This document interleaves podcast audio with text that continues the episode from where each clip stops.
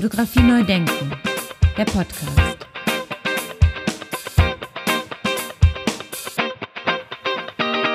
Ja, herzlich willkommen zu einer weiteren Ausgabe von Fotografie neu denken. Mein Name ist Andy Scholz. Ja, meine Interviewpartnerin heute kenne ich bereits seit 2017. Damals führte ich ein Video-Interview in ihrem Atelier mit ihr anlässlich der Gruppenausstellung vom Festival fotografischer Bilder in Regensburg. Damals 2017 zum ersten Festival, zur ersten Runde unseres Festivals hatte ich sie eingeladen, um an der Gruppenausstellung teilzunehmen. Ja, wer sich das nochmal anschauen will, diese Gruppenausstellung und auch all diese Ausstellungsimpressionen, der kann das tun nach wie vor unter www.festival-fotografischer-bilder.de. Und dann müsst ihr auf Archiv gehen und da kann man all das, was 2017 auf unserem Festival stattgefunden hat, sich noch einmal anschauen.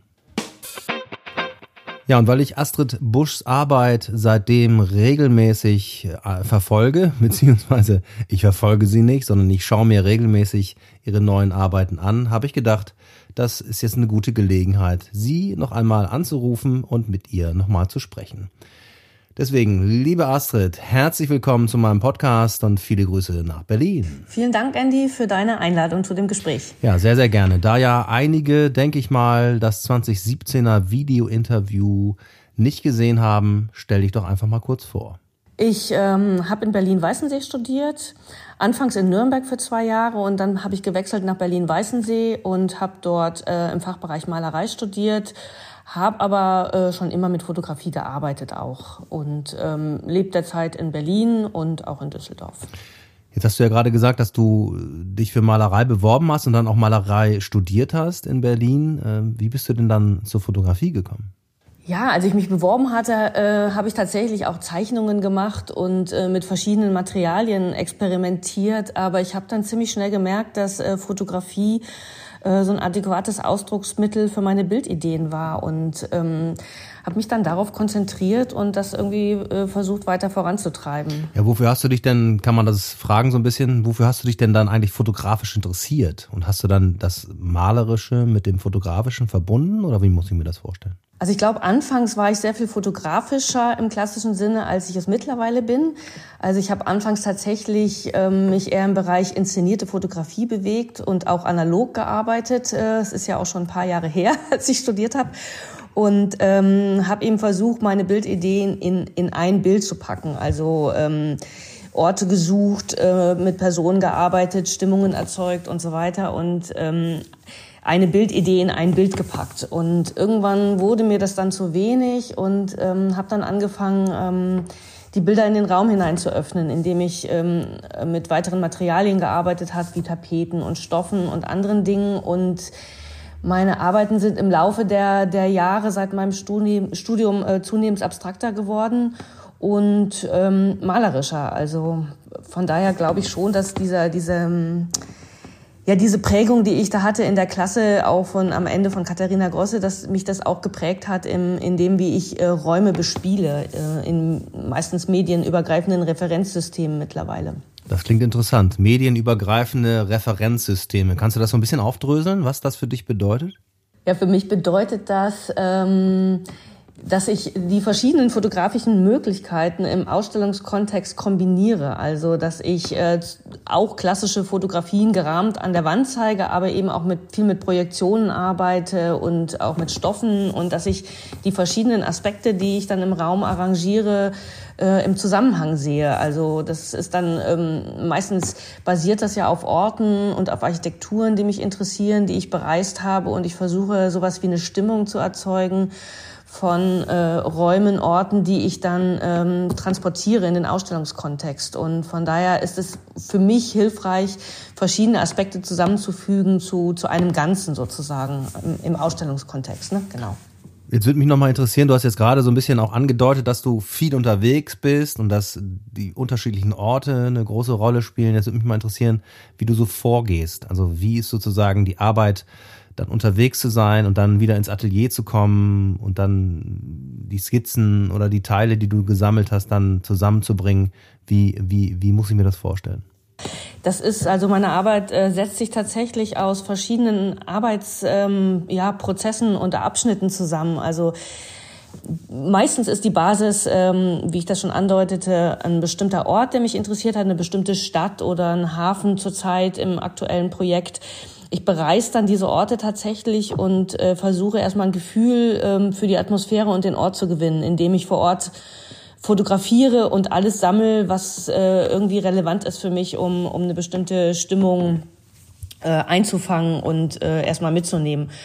Es können auch reale Materialien sein, die ich sammle. Und wenn ich, oder ich gehe auch in Archive und Antiquariate, um ähm, historische Sachen zu finden. Also alles, was irgendwie relevant ist. Es kann auch ein Buch sein, äh, es kann auch ein Roman sein, der etwas über einen Ort erzählt. Also all das wird erstmal gesammelt. Das heißt, ähm, der erste Arbeitsabschnitt ist immer erstmal eine Recherchearbeit. Und wenn ich dann äh, das Gefühl habe, ich habe jetzt genug Material, dann gehe ich mit all den gesammelten Dingen in mein Atelier und äh, dort ähm, baue ich dann im Grunde sowas äh, wie Settings. Also das ist eher so der bildhauerische Prozess in meiner Arbeit, ähm, dass ich dann all die Dinge ähm, schichte, überlagere. Das kann, das kann reale Materialien sein, die wiederum mit Projektionen und Bildern verwoben werden, die ich äh, selber fotografiert habe oder auch gefunden habe. Und das Ganze wird dann ähm, ja wirklich so ein bisschen durchmischt und ähm, die Essenz ist dann im Grunde sowas wie ich transportiere die Atmosphäre eines Ortes innerhalb von Bildern oder eben dann wie eben beschrieben in diesen Re Referenzsystemen im Ausstellungskontext. Ja, da fällt mir die Frage ein, ich bin ja auch selber Künstler.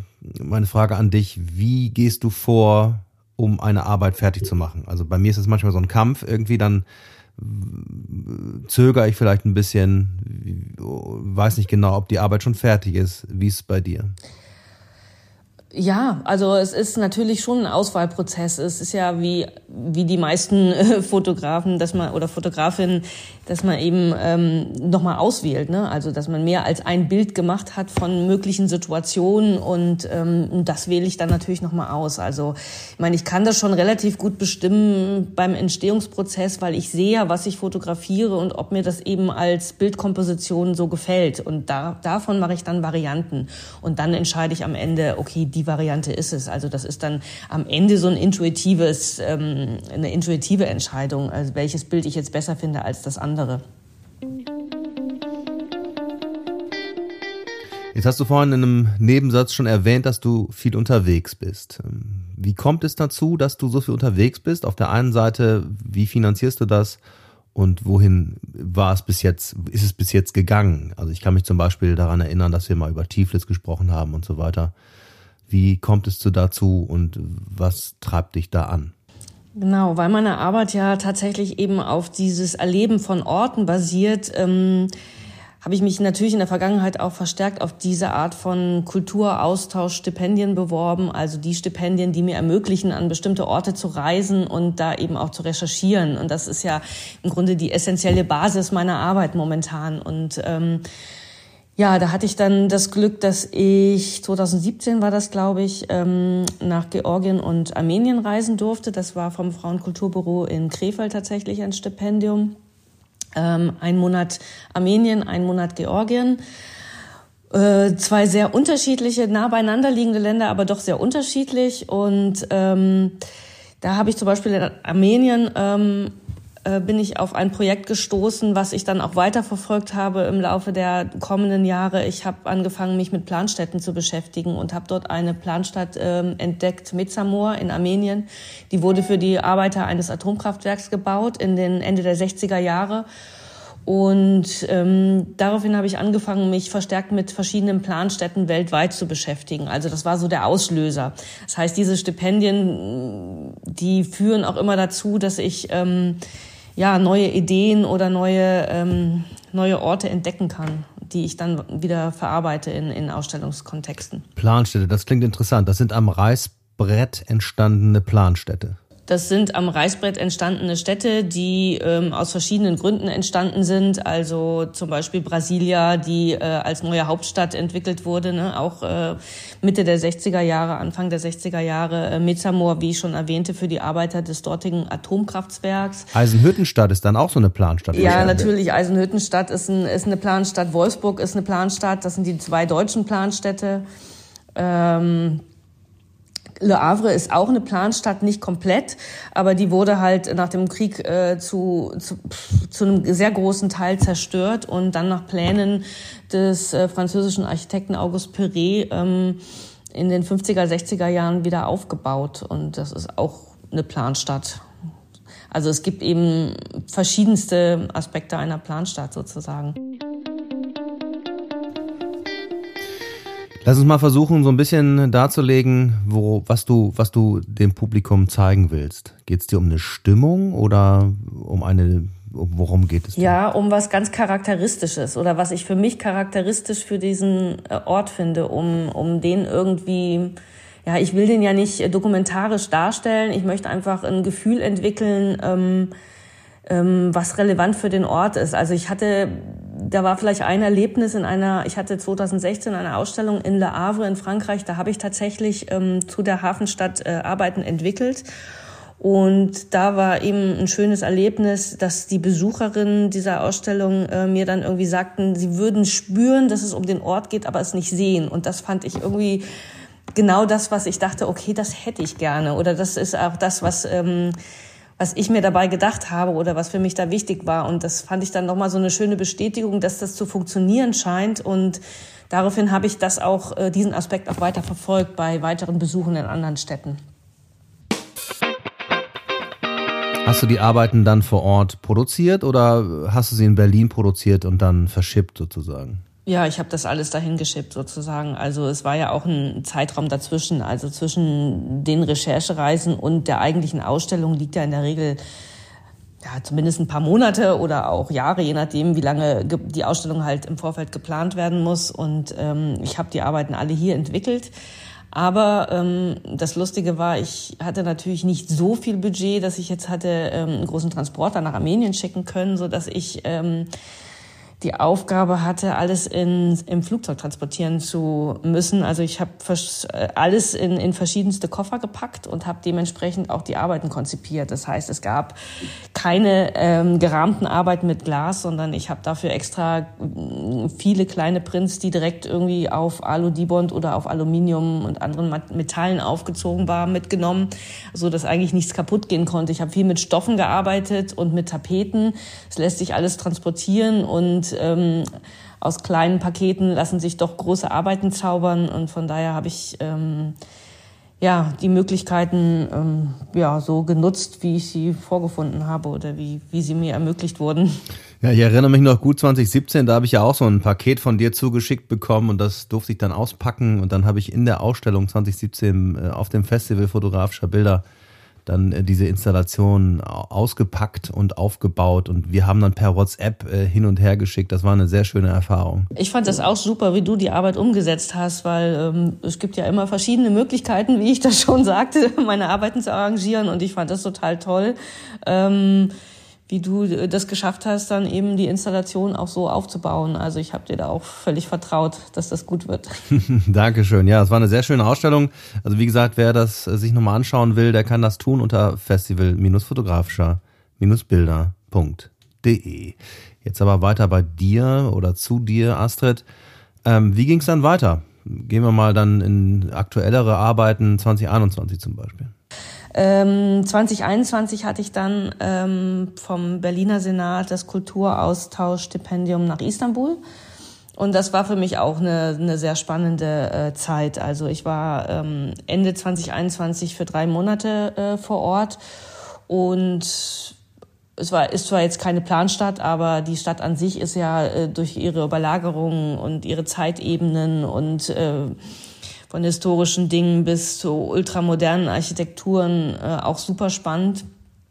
Und äh, dann habe ich eben auch äh, zu der Stadt Arbeiten entwickelt, äh, aus verschiedenen Gesichtspunkten. Also zunächst ähm, haben mich diese ganz modernen Architekturen total interessiert, also die halt entlang dieser neuen Marmara-Bahn entstanden sind.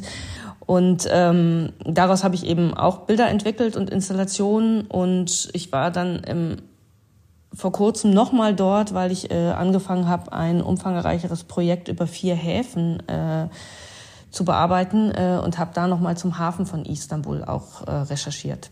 Das Projekt hast du dann auch vier Häfen genannt oder war das ein Auftrag oder? Das ist auch, äh, ähm, das ist tatsächlich auch eine Projektförderung vom BBK äh, im Rahmen von der Neustadt Kulturförderung gewesen, was aktuell noch läuft bis Ende des Jahres. Äh, das heißt, das Projekt ist auch noch gar nicht ganz abgeschlossen, also fast. Ähm, ich habe sehr viel recherchiert und ähm, ich habe es hat äh, ja es hat noch keinen finalen Titel. Also ähm, es ging mir tatsächlich auch äh, in dem Projekt um um vier Häfen äh, Istanbul, Antwerpen, Hamburg und Le Havre. Also Le Havre war ich ja schon mehrfach und dort hat mich der Hafen eben auch mal sehr interessiert und fasziniert. Und beschäftigt habe ich mich mit der Vergangenheit und der Gegenwart von Häfen. Also wie ist die, wie hat sich das verändert? Ähm, äh, früher war der Hafen Bestandteil der Stadt. Ähm, es gab diese Hafenbezirke mit Kneipen, Bordellen und allem, was dazugehört. Und äh, mittlerweile sind diese großen Containerterminals ausgelagert aus der Stadt und gar nicht mehr frei zugänglich und ähnlich wie bei äh, Flughäfen äh, nur noch für Befugte äh, zu erreichen.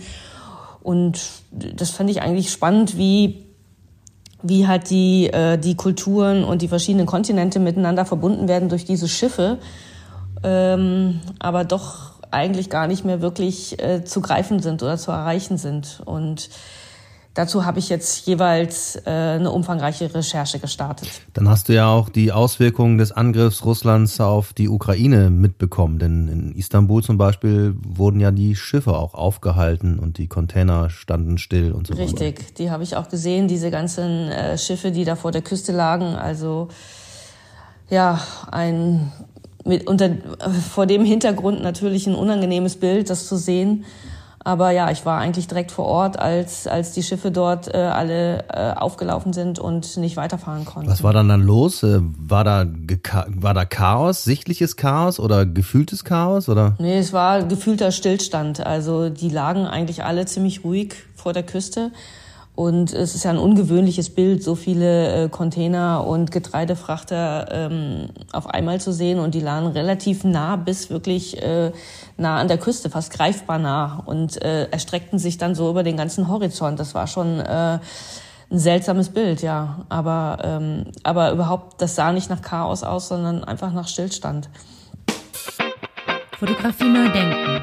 Der Podcast. Ähm, im, Im Rahmen von dem Hafenprojekt habe ich dann äh, herausgefunden, ähm, dass ich ähm, eben, weil man diese Containerterminals ähm, nicht besuchen kann, habe ich dann äh, herausgefunden, dass man ja mit einem Containerschiff äh, sich einmieten kann und ähm, auf dem Seeweg äh, die Städte anfahren kann, beziehungsweise diese Häfen anfahren kann. Und äh, das habe ich als Möglichkeit genutzt, um äh, Bilder äh, zu um, um, um Bilder zu fotografieren und mir ein Bild von diesen Häfen machen zu können, die ich ja sonst hätte nicht sehen können. Also habe ich ähm, bin ich von Hamburg über äh, Antwerpen nach Le Havre mit einem Containerschiff gereist, was ein ganz ganz tolles Erlebnis war und habe tatsächlich so einmalige Blicke auf diese auf diese Häfen und auf diese ganzen äh, Terminals äh, gehabt. Wow, und den ganzen Ablauf auf so einem Schiff. Und dann hattest du natürlich eine eigene Kabine, nehme ich mal an. Ich hatte eine eigene Kabine, klar. Also es waren irgendwie insgesamt drei Gäste an Bord. Ähm, ja, die politische Situation ähm, war da irgendwie adäquat wiedergespiegelt. Also der, es war ein russischer Kapitän, äh, ukrainische Offiziere und philippinische Besatzung.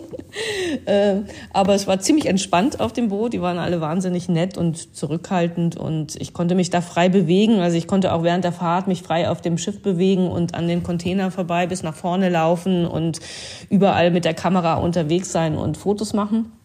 Das war durchaus erlaubt und konnte auch mal oben auf die Brücke vom Kapitän gehen und hatte dann natürlich einen super Überblick. Wir sind die Elbe hochgefahren. Ähm, ja, das war schon fantastisch. Und ähm, es ist natürlich auch ein ganz neuer, anderer Blick, die Häfen von der Seeseite aus anzufahren sozusagen und den ganzen Ablauf verfolgen zu können und auch den Ablauf, wie äh, wie die Container ein- und ausgeladen werden und dieses ganze Automatisierte dabei. Und äh, es war schon äh, sehr spannend, auf jeden Fall. Wie groß war dann äh, der Tanker? Das war kein Supertanker, oder? Ja, das war ein mittelgroßer Tanker. Also ich meine, es gibt ja diese Riesentanker, die haben ja mittlerweile über 20.000 Container. Äh, das war jetzt einer mit, mit knapp 3.000 Containern, also eher so ein kleineres äh, Containerschiff. Und hast du erfahren, was der geladen hat? Habe ich nicht erfahren. Also es gab ein paar Kühlcontainer, klar, da wird wahrscheinlich Frischfleisch oder sonst was drin gewesen sein. Aber ansonsten war das nicht einsehbar und da gab es auch keine ähm, Informationen darüber. Ich weiß auch gar nicht, inwieweit das die Besatzung auch weiß, was da drin ist. Man kann da wahrscheinlich auch nicht reingehen, oder? Man darf nur oben laufen. Ja, man darf nur oben laufen oder beziehungsweise auf den Plattformen. Ne? Also auf, auf jeder Etage ist ja so eine Art von Plattform und die kann man äh, begehen und von dort kann man eben gucken und fotografieren und ja. Wie lange warst du unterwegs? Wie lange hat die Reise gedauert? Gar nicht so lange, das waren fünf Tage. Also wir lagen noch eine, eine Nacht fest vor La Havre, bis wir einfahren konnten. Ähm, ja, aber das war keine so lange Fahrt, fünf Tage. Also das Schiff fuhr dann weiter nach Marokko. Also meine die anderen Gäste sind auch weiter mitgefahren, aber mich haben ja jetzt speziell für mein Projekt die, diese drei Häfen interessiert und von daher habe ich mich darauf auch beschränkt. Kann da jede, jeder mitfahren und das einfach buchen? Ja, das kann jede buchen, auf jeden Fall. Ähm, also ich habe das jetzt finanziert über diese Projektförderung, weil das ja, weil diese Reisekosten Teil meiner, meines Antrags waren und das natürlich äh, super passend war, also für, um, um diese Orte auch miteinander zu verbinden. Ähm, aber äh, ja, es ist, es ist buchbar. Man kann sich im Internet äh, erkundigen, ähm, Frachtschiffreisen, da kann sich jeder einbuchen und ähm, egal wohin fahren. Also da gibt's ja die verschiedensten Routen.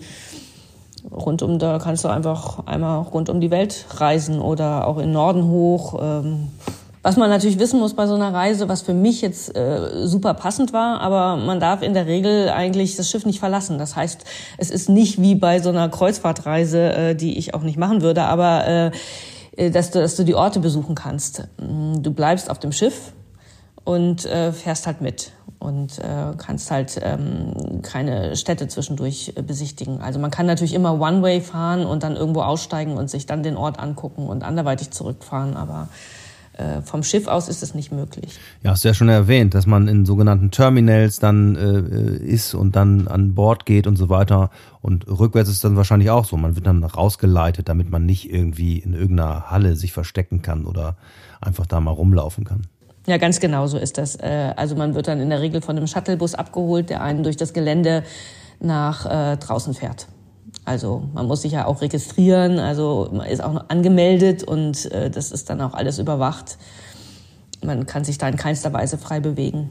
Und seekrank geworden oder bist du seefest? Das weiß ich nicht. Wir hatten keinen Sturm. Also es war relativ ruhig und äh, ich, wir waren ja auch nicht auf so hoher See. Ne? Also wir haben uns ja relativ nah an der Küste ähm, bewegt. Also die waren natürlich nicht in Sicht. Also es war, wir waren schon richtig auf, auf, äh, auf dem Meer, aber ähm, das war relativ ruhig, also von daher hatte ich Glück. Ich konnte es aber auch nicht testen, ob ich seekrank werde. Also ich weiß es nicht. Also mir ging es gut. Und wie war das Essen an Bord? Wie muss ich mir das vorstellen? Ah, bisschen schwierig. Also für Vegetarier äh, ein kleines Problem, weil, weil es ja doch sehr fleischlastig alles ist. Ähm, also wenn man sich vegetarisch ernährt, muss man dann ähm, Reis ohne alles oder Kartoffeln ohne alles essen. Also doch ein bisschen einfacher, aber pff, fand ich jetzt auch überhaupt kein Problem. Also konnte ich mich gut mit arrangieren. Also man kann sich den ganzen Tag Kaffee oder Tee holen und ja. Wie ist die Situation dann? WLAN an Bord und Fernseher auf dem Zimmer oder? Ja, es stand ein Fernseher in meiner Kajüte, habe ich aber nicht angemacht und WLAN ganz schwierig. Also wenn man äh, überhaupt Empfang ganz schwierig dann irgendwann. Also es ging teilweise, aber sobald wir uns weiter aufs Wasser raus bewegt haben, war eigentlich alles weg. Dann konnte ich, hatte ich eigentlich noch nicht mal Empfang. Aber das fand ich irgendwie auch ganz schön. Man war immer so losgelöst von allem. Ich war nicht erreichbar.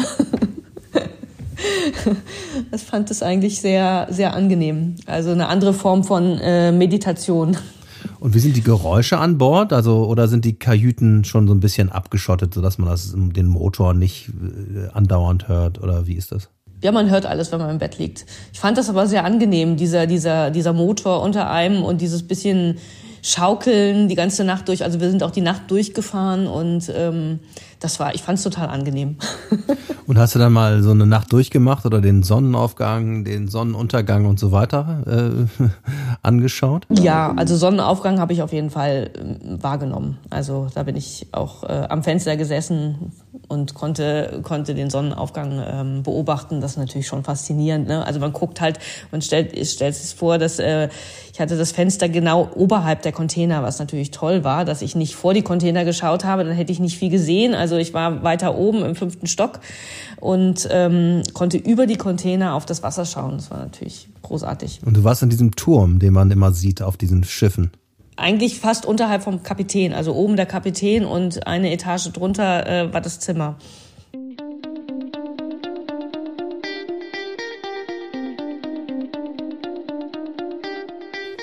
Bist du denn dann fotografisch und künstlerisch dann auch fündig geworden unterwegs, äh, dass du da jetzt sagst, okay, da kann ich jetzt eine ganze Menge Material rausholen? Also ich habe auf jeden Fall Material gefunden. Ähm, ich bin nur noch nicht sicher. Hm, ja doch, ich bin eigentlich sicher, dass ich in dem Fall ähm, nicht nur abstrakte Werke zeigen werde, sondern äh, das kombinieren werde mit dokumentarischen Filmen und Bildern. Das ist ja normalerweise nicht so meine Arbeitsweise, aber ich habe so das Gefühl, das sind doch ähm, starke Bilder gewesen, die ich da gemacht habe, die ich jetzt auch als solche mal zeigen wollen würde. Das ist jetzt praktisch ein bisschen was ein neuer Aspekt dann in meiner Arbeit, also zumindest für dieses Projekt. Und wow. von daher werde ich da, glaube ich, äh, die Bilder jetzt auch nochmal zusammenschneiden als teilweise als Film und eben auch als Einzelbilder. Ja. Also mich hat ja auch genauso wie dich wahrscheinlich auch mal das äh, Medium Fotografie weniger als dokumentarisches Medium interessiert, sondern mehr als, als Material, als Medium an sich äh, interessiert. Du hast es ja auch vorhin äh, eingangs auch geschildert. Ist das mehr geworden in den letzten Jahren, in den letzten Jahrzehnten? Also ich denke schon, dass das mehr geworden ist oder dass die Experimentierfreudigkeit da auch zugenommen hat äh, und ähm, auf verschiedenste Art und Weise. Also das durch natürlich auch durch äh, neue Möglichkeiten, die sich jetzt ergeben haben mit diesen KI-Programmen und so weiter. Also die Ebenen werden ja immer vielfältiger, auf die man zurückgreifen kann sozusagen als Künstler und Künstlerin äh, aber auch auf anderer Ebene. Also ich habe ja zum Beispiel auch angefangen, ähm, skulpturaler zu arbeiten mit Fotografie. Das heißt, den skulpturalen Prozess, den ich im Atelier ähm, sowieso schon ähm, in, in meinem Herstellungsprozess habe, äh, den wieder in den Raum zurückzuholen. Also es gibt ja auch diese Objekte, diese Fotoobjekte, die ich verstärkt gemacht habe. Und ähm, da sehe ich schon auch Parallelen, dass viele sehr viel experimenteller ähm, mit dem Medium umgehen aber dabei auch ähm, auf alle Techniken zurückgreifen. Also ich habe gar nicht so das Gefühl, dass äh, nur noch bestimmte Techniken benutzt werden und andere nicht mehr. Ich glaube, es wird einfach vielfältiger. Fotografie neu denken, der Podcast.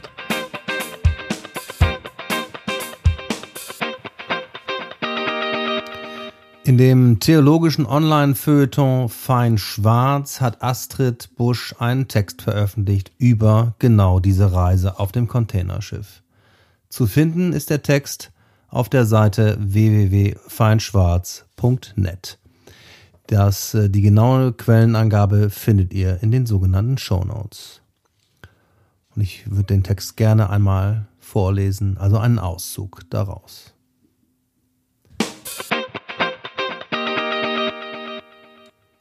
Ich habe meine Reise von Hamburg über Antwerpen nach Le Havre auf einem Containerschiff angetreten. Auch ich reise nun vom Meer aus an, um ein Bild von Le Havre zu vervollständigen und die Einheit der Stadt mit ihrem Hafen und dem Containerverkehr zu untersuchen.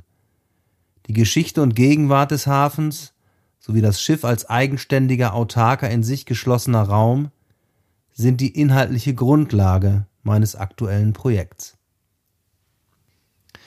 Hierzu prägte der Philosoph Michel Foucault den Begriff der Heterotopie. Zitat Und bedenkt man, dass Schiffe ein Stück schwimmender Raum sind, Orte ohne Ort, ganz auf sich selbst angewiesen, in sich geschlossen und zugleich dem endlosen Meer ausgeliefert, die von Hafen zu Hafen fahren, dann wird deutlich, warum das Schiff für unsere Zivilisation mindestens seit dem 16. Jahrhundert nicht nur das größte Instrument zur wirtschaftlichen Entwicklung gewesen ist, sondern auch das größte Reservoir für die Fantasie. Das Schiff ist die Heterotopie par excellence.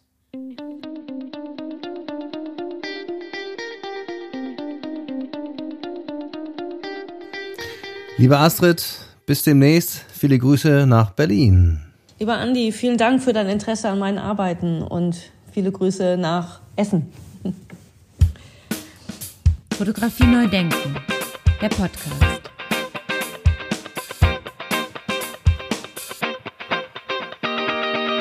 Ja, wer mehr wissen will über die Arbeit von Astrid Busch, der kann sich informieren unter www.astridbusch.com. Alles in einem Wort astridbusch.com. All diese Informationen sind wie gewohnt für euch und für Sie zum Anklicken in den sogenannten Show Notes aufbereitet. Da bleibt mir nur noch zu sagen, herzlichen Dank fürs Zuhören, gesund bleiben da draußen und bis zum nächsten Mal. Ciao, ciao. Fotografie neu denken. Der Podcast.